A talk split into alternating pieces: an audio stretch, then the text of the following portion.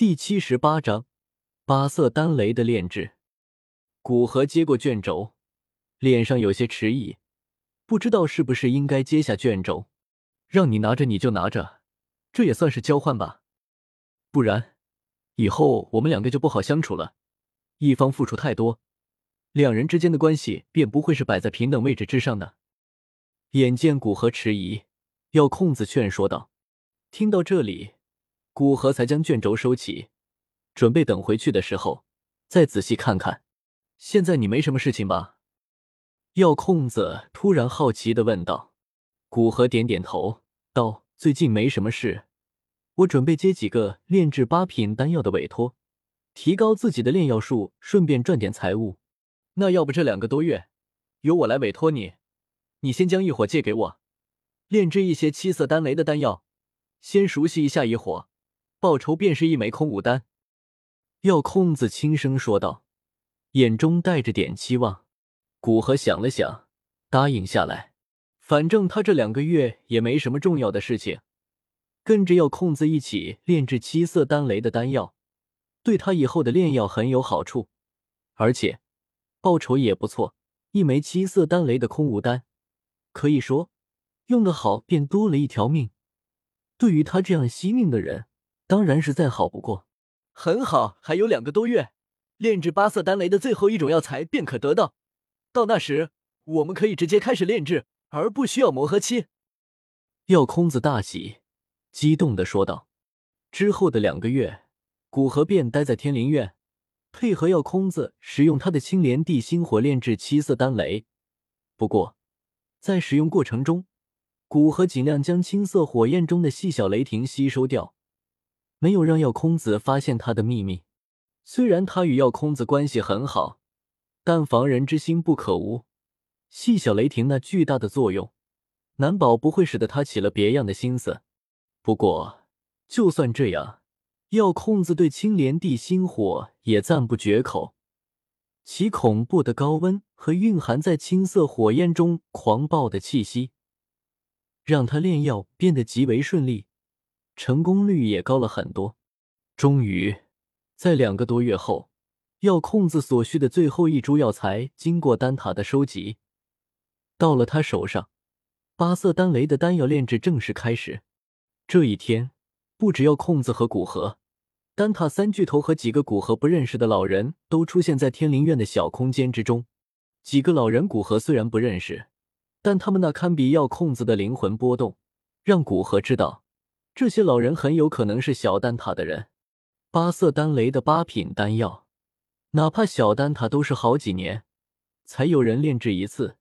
现在有人炼制，自然将那些对炼药极为感兴趣的老人吸引过来。本来药空子是准备在小丹塔炼制的，不仅因为小丹塔天地能量浓郁，而是因为在里面出了事，也有人收拾残局。不过由于他要使用异火。而以古河目前的炼药术，还不能知道小丹塔的存在，所以才在外界炼制八色丹雷的丹药。古河，等药空子这次炼制丹药完成，有时间我们可以交流一下。在刚到天灵院，看到古河，玄空子突然和蔼的说道：“玄空子这句话，让天雷子和玄一都忍不住微微侧目。他们还从来没有见过玄空子这么和蔼的对一个后辈。”不由脸色奇怪的看向古河，另外几个老者看到古河年轻的面貌，感知到他那只比他们弱一丝的灵魂之力，以为玄空子爱才之心泛起，只是将古河暗暗记在心里。药空子倒是没有心里了然，并没有露出奇怪的神色，只是专心的做炼药前的准备。好，那过几天就叨唠您了。古河连忙答道，还以为是玄空子也想借一火。心里暗暗考虑，到时候借出一火，从玄空子那里交换什么？等所有的准备都做完，要空子取出一枚白色的纳戒，让古河先在纳戒之中装满青莲地心火，之后将白色纳戒戴在右手中指之上，靠近药鼎，而古河站在药空子身后，双手伸出，以他的灵魂力量，准备压制着药鼎之内青莲地心火的反抗。不然，哪怕他消除了纳戒之中那些青莲地心火的烙印也不是那么好操控的。强大的威力加狂暴的特性，哪怕是一个有着接近天境灵魂的炼药师，都是颇为困难。更不要说用它炼药了。青色的火焰在药空子的指引下，顺着那界进入药鼎之中。骨和灵魂之力也顺着异火进入药鼎之中，主动压制异火本能的放开，任由药空子操控。在药空子高强的控火技术和最近两个多月的熟悉下，青莲地心火药空子已经可以操控的如使必指，算是达到了用它炼制丹药的需求。在药空子开始炼药之时，玄空子他们几人在数百米之外，以免影响药空子炼药。不过这点距离丝毫无法阻拦他们的视线和感知。当看到青色火焰进入药鼎之中，几人都是神色一震。天雷子在仔细感知了一瞬，开口道：“有青莲地心火的气息，还有海水和毒的一点点残留，甚至还兼具雷电属性。看来古河的确找到了一种提升异火威力的办法，甚至连一些天地间的奇特力量都被他拿来提升异火能量。”现在他这全新的青莲地心火，已经不比三千焱炎火弱。玄一也开口赞叹道：“你们说这全新的异火，是那个小家伙用青莲地心火提升上去的？”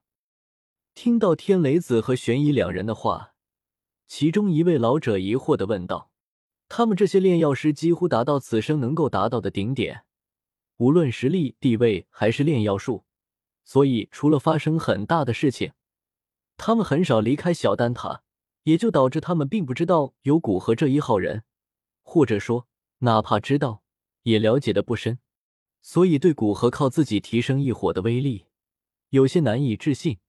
他们活了这几百年，异火也见过几次，但每一次都为异火之中那狂暴的毁灭力量惊叹。这么多年，还没听过有人能靠自己提升异火的威力。林老。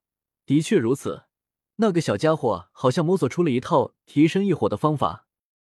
天雷子肯定的点点头，说道：“老者虽然最多只能炼制七色丹雷的丹药，但辈分却比悬空子三人大上一倍，所以三人对几个老者还是颇为尊敬的。”